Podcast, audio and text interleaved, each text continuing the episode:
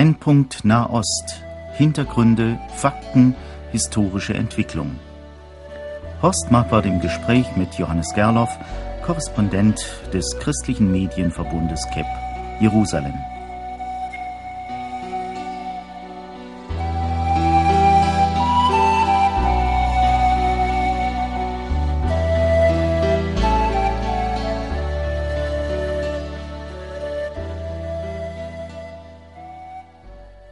Hier sind wir mit einer neuen Folge unserer Sendereihe Brennpunkt Nahost. Ich habe die Freude, Johannes Gerloff heute hier wieder in Wetzlar im Studio begrüßen zu können. Herzlich willkommen, lieber Johannes Gerloff. Wir wollen uns unterhalten über die Siedlungspolitik, dieses brandaktuelle Thema. Am 26. September war der zehn Monate dauernde Siedlungsstopp abgelaufen aber noch ist nicht abzusehen, was das in der Praxis bedeutet. Was haben Sie für Nachrichten aus Israel mitgebracht? Wie sieht's aus nach diesem 26. September?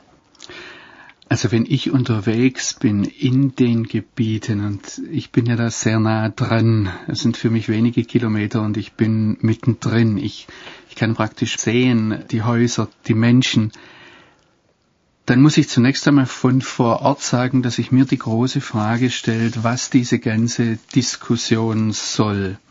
Zunächst einmal die Diskussion, dass man sagt, man macht ein Siedlungsmoratorium. Und ich muss sagen, als Beobachter, ich war in den vergangenen zehn Monaten dort unterwegs. Ich könnte Ihnen Häuser zeigen, ganze Häuserreihen, die in diesen zehn Monaten gebaut wurden. Es ist die große Frage, was bedeutet das Siedlungsmoratorium? Ja, also das hieße ja Siedlungsstopp, aber Sie wollen sagen, es wurde gar nicht gestoppt, es wurde lustig weitergebaut. Ja, nein, das ist jetzt der, der andere Punkt. Es wurde gestoppt in bestimmten Bereichen und ich denke, dass das nicht nur Propaganda ist, wenn da junge Familien sind, die sagen, wir haben einen Bauplatz gekauft, wir hatten die Baugenehmigung, jetzt plötzlich kam dieser Siedlungsstopp und wir kommen finanziell in Schwierigkeiten, weil wir in der alten Mietwohnung noch bleiben müssen, die Miete weiter bezahlen, aber schon den Kredit von der Bank aufgenommen haben und jetzt auch den Kredit gleichzeitig, wo eigentlich die Miete gedacht war, den Kredit abzubezahlen. Also da gibt es Familien, die in echte finanzielle Schwierigkeiten gekommen sind und ich denke nicht, dass das pure Show ist. Ja, es, es spielt hier vieles Propaganda mit. Also da, da muss man schon unterscheiden und zwar auf beiden Seiten. Jetzt ist aber für mich die große Frage, was ist tatsächlich passiert? Und ich denke, eine Sache, die passiert ist, es wurden keine neuen Baugenehmigungen ausgestellt. Es wurde in bestimmten Bereichen gesagt, man darf nicht bauen. Einen absoluten Stopp gab es nie. Oder es wurde illegal gebaut. Aber das nachzuprüfen, fällt mir sehr schwer, weil ich da keine klaren Antworten bekomme, auch oft von den, von den Leuten vor Ort oder von den, von den Beamten, je nachdem wer da dran ist, ja, weil hier eben Politik drin ist. Ja, nun weisen Sie also auf so eine junge Familie hin. Äh, die Politik aber setzt sich in der Regel über einzelne Menschen und auch über das Schicksal ganzer Familien hinweg. Und der palästinensische Ministerpräsident Abbas hat also gesagt, wenn Israel weiterbaut, wird er nicht weiter verhandeln. Das ist zum Beispiel eine Sache, wo wir auch das in einem größeren Kontext sehen müssen. Gerade was die Politik des Herrn Abbas betrifft, ist doch die große Frage, Herr Abbas hat sich, und ich glaube, wir haben das vor ein paar Monaten in dieser Sendung schon mal erwähnt, äh, hat sich mit dem Herrn Olmert, dem Vorgänger von Netanyahu, regelmäßig getroffen. Und der Herr Olmert hat fröhlich Siedlungen gebaut.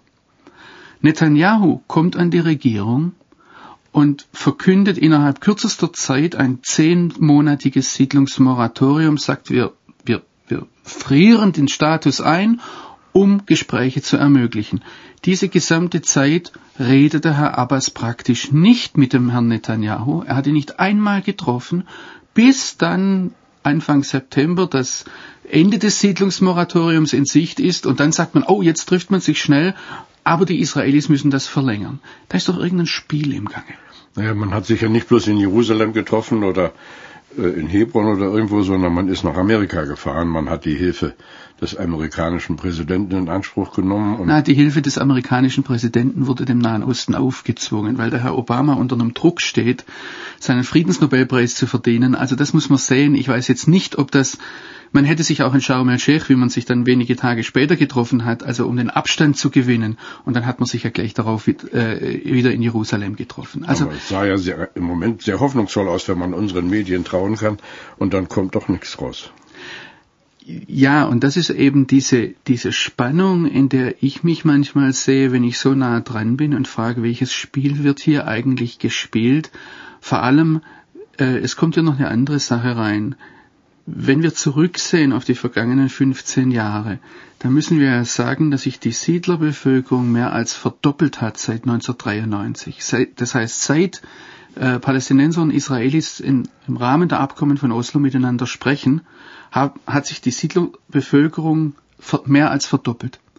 Und auf der anderen Seite ist es aber so, dass man sieht, und man kann das auch von Luftbildern her sehen, äh, man kann das vor allem auch sehen, wenn man sich genaue Landkarten ansieht, es wird ja nicht unbedingt so gebaut, dass jetzt neues Land den Palästinensern weggenommen wird, sondern es wird in den festgelegten Gemarkungen gebaut. Das heißt, es wurde für die Siedlungen, jede Siedlung hat ein, ein gewisses Land bekommen und dann wurde innerhalb dieser bereits äh, als jüdische Siedlungen erklärtes Land wurde, wurde gebaut. Das heißt, von den Grenzen her hat es gar nicht so viel verschoben. Und äh, wenn wir hatten vor einigen Monaten diesen Aufstand um die, um die Siedlung Ramat Shlomo, ein Stadtteil in Jerusalem, wo da gebaut wurde, oder eine Siedlungs, äh, äh eine Baugenehmigung er, erteilt wurde. Das war innerhalb, wenn man sich das ansieht, das ist ein Stadtteil in Jerusalem und da wurde innerhalb dieses Stadtteils eine neue Häuserzeile praktisch genehmigt. Ja, da wurde nicht neues Land in dem Sinn äh, dazu äh, erobert oder gar äh, konfisziert. Und deshalb muss man sich fragen, ob wir nicht, wenn wir gerade als Außenstehende äh, an die ganze Diskussion herankommen, ob, ob da auch unsere Politiker nicht gut beraten wären, sowohl Palästinensern wie Israelis zu sagen, hört mal, äh, ob da jetzt ein paar Schulen mehr oder ein paar Häuser mehr gebaut werden, das verändert die Diskussionslage nicht. Einigt euch über die Grenzen, dann können Häuser, dann können äh, ganze, ganze Orte notfalls auch wieder verkauft werden.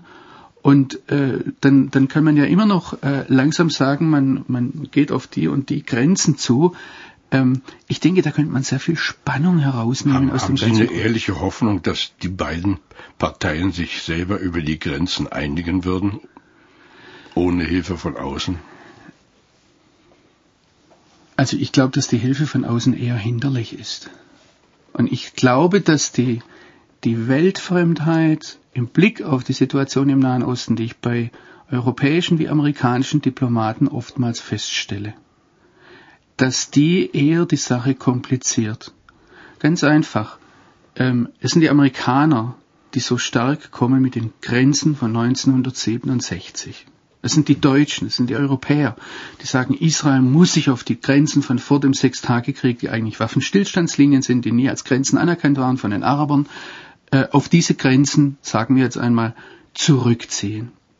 Ich habe kürzlich mit einem Professor der Hebräischen Universität gesprochen, einem Politologen, der jeder Siedler-Sympathie vollkommen unverdächtig ist. Der heißt Shlomo Avineri. Er hat ähm, hat es klipp und klar im Gespräch gesagt, ich halte jeden Siedler, der jenseits der Grenze von 1967 wohnt, für falsch, moralisch, politisch, ethisch, wie auch immer.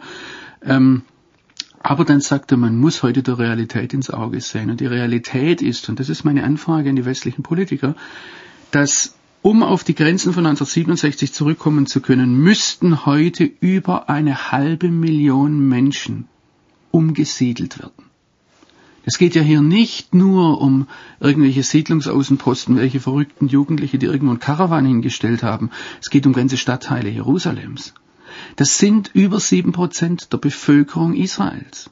Und das sagt Shlomo Avineri als Politologe, wenn wir in die Geschichte hineinsehen, das hat kein Staat, nicht einmal eine Diktatur geschafft, sieben Prozent ihrer Bevölkerung problemlos einfach umzusiedeln. Wir reden jetzt noch nicht über die Kosten. Wir reden noch nicht darüber, dass Israel eine Demokratie ist. Professor Avineri sagt, es waren bisher nur Länder, die einen Krieg so verloren haben, dass sie nichts mehr zu sagen hatten, in denen größere Bevölkerungsteile praktisch umgesiedelt wurden. Ja, das betrifft unser eigenes Land. Ja, natürlich. Aber wir hatten einen Krieg verloren und hatten überhaupt nichts mehr zu ja. sagen. Und Israel hat seine Kampfauseinandersetzung gewonnen, nachdem es angegriffen war, und soll diese Gebiete wieder zur Verfügung stellen. Das andere Problem ja. ist, dass hier wir eine Demokratie haben. Wir hatten übrigens ein Umsiedlungsprojekt im Spätsommer 2005 äh, aus Gaza und Nordsamaria. Und das Problem heute in der Bevölkerung ist die große Frage, was haben wir dafür bekommen? Und was man bekommen hat, ist ein von der Hamas regierten Gazastreifen, aus dem Raketen nach wie vor auf Israel fallen. Ein Riesenproblem, nicht nur sicherheitstechnisch, sondern auch im Verhältnis zur westlichen Welt. Wir erinnern da nur an die Gaza-Flotte, an die Hilfsflottille, ja. Das ist ein, letztlich ein Propagandaproblem, ein, ein Imageproblem, das Israel hat. Und äh, also all das kommt zusammen, wo sich ein Großteil der Bevölkerung fragt, äh, das waren jetzt mal um die Zahlen zu sagen, das waren, nehmen wir einmal die höchste Zahl, 8000 Menschen, die da umgesiedelt wurden. Wir reden jetzt von über einer halben Million. Ja. Und diese 8000 Menschen haben übrigens zu einem Großteil noch nicht ihre, ihre neuen Häuser bekommen. Das heißt, wir sind jetzt fünf Jahre danach.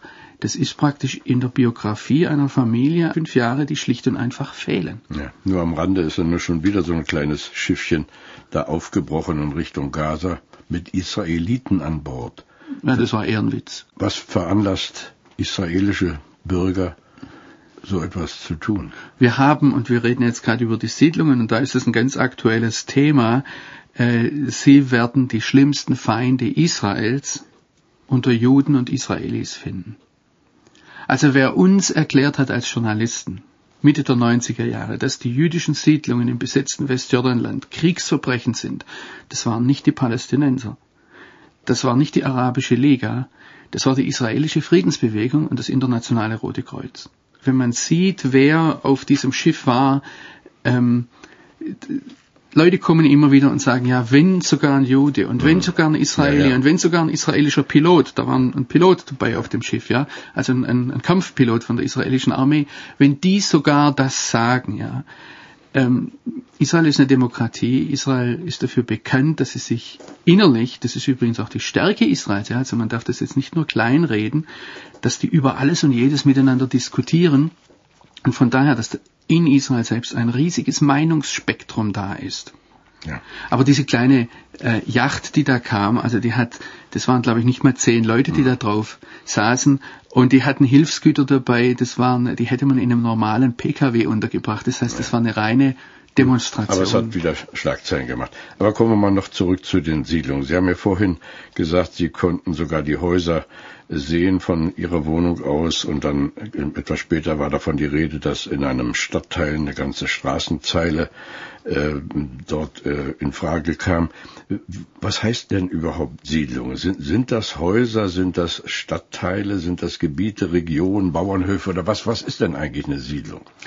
Also wenn wir einmal in Jerusalem anfangen, im Prinzip ist alles was jenseits der grünen Linie ist. Ich weiß nicht, ich müsste es jetzt mitnehmen an der Hand, Ihnen die Stadtteile Gilo zeigen oder Talpiot, Osttalpiot oder Givat Sarfatit heißt French Hill oder französische Hügel im Norden, äh, äh, Neve Yaakov oder Piskat Zeev, Ramot.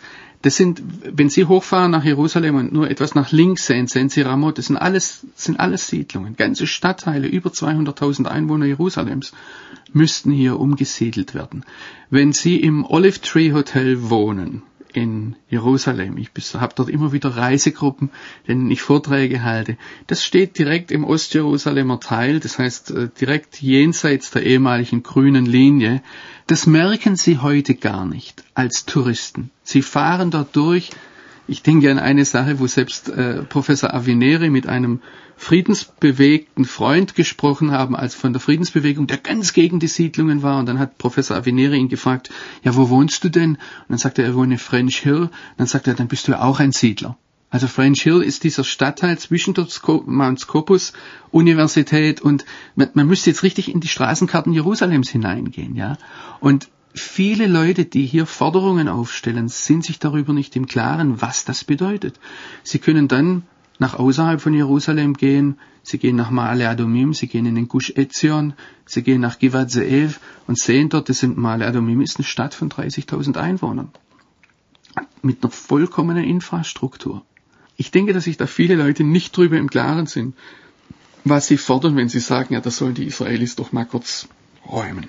Also wenn man ihnen so zuhört und andererseits weiß, dass Verhandlungen geführt wurden, Verhandlungen anstehen und sicherlich weitere Verhandlungen kommen werden, könnte man ja pessimistisch sagen, das bringt doch alles gar nichts. Würden Sie trotzdem, wenn Sie mit solchen Menschen sprechen, die Verhandlungen führen sollen oder führen müssten, würden Sie denen Mut machen und sagen, verhandelt weiter? Bringt's was? Ich würde hier gerne die Verhandlungen etwas differenziert ansehen wenn ich kritisch bis negativ bin, dann geht es darum, dass wir in diesen Verhandlungen überhöhte, unrealistische Erwartungen nähren. Also ich halte es für sehr, sehr wichtig, dass wir, dass wir die Realität sehen, dass wir Israel sagen, ihr werdet immer mit palästinensischen Nachbarn, mit arabischen Nachbarn leben. Wer davon träumt, einen, einen ich sage jetzt mal, wobei ich so keine Israelis treffe, aber wenn ihr davon träumt, einen rein jüdischen Staat zu haben, in dem es keine Ausländer gibt, also keine Nichtjuden gibt, ja, dann, äh, dann ist es ein, ein unrealistischer Traum, ein illusorischer Traum. Genauso umgekehrt den Arabern zu sagen, Juden wohnen in diesem Land, ihr werdet immer mit jüdischen Nachbarn leben müssen. Der Staat Israel wird immer ungleich stärker sein als ein Staat Palästina, weil er andere Feinde hat. Ja, das heißt, er wird immer eine militärische Übermacht sein. Ganz gleich, wie die Grenzen letztlich gezogen werden. Das Land ist so klein, die werden immer auf Sichtweise nebeneinander wohnen. Ja, also wenn ich vorhin gesagt habe, ich kann ja vom Süden Jerusalems, wenn ich auf Har Gilo stehe, ähm, das ist bei Bejala oben, ja, dann gucke ich in Richtung Norden, da sehe ich das Samuelsgrab und dann sehe ich gleich dahinter Ramallah. Ja, und dazwischen drin liegen jüdische Siedlungen. Das heißt, es ist alles ganz nah, ist eine Strecke von, von zehn Kilometern. Bei klarer Sicht sehe ich das alles, ja. Also das wäre der eine Punkt, keine überhöhten Erwartungen. Jetzt kommt aber das andere. Ich denke, dass es gut ist, dass die Menschen miteinander reden.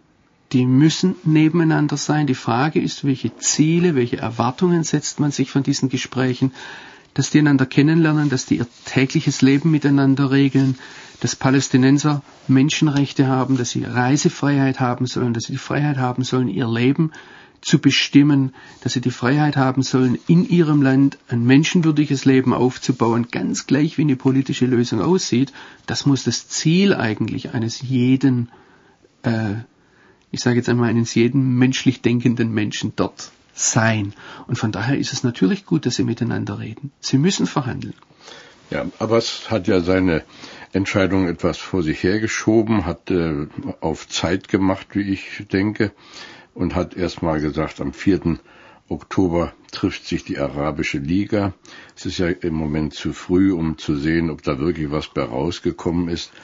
Gibt es da irgendwelche konkreten Erwartungen, die über das hinausführen, was man bisher gesehen hat? Ich denke, dass Abbas ein ganz großes Problem hat. Er weiß, die palästinensische Bevölkerung weiß, die arabische Welt weiß, dass er ein Diktator von Israels Gnaden ist. Wenn heute freie Wahlen wären, wäre Abbas weg vom Fenster. Dann wäre die Hamas an der Macht. Nicht nur im Gazastreifen, sondern auch im Westjordanland. Und das andere Problem, das er hat, ist die Spaltung zwischen Gazastreifen und äh, Westjordanland.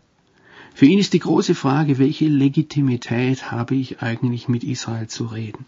Und er, er hat diesen, diesen furchtbar schweren Balanceakt, dass er einerseits weiß, diejenigen, die mich am Leben erhalten, die Israelis, der Westen, Europa, Amerika, die mich am Leben erhalten, nicht weil sie mich lieben, sondern weil sie die Alternative fürchten.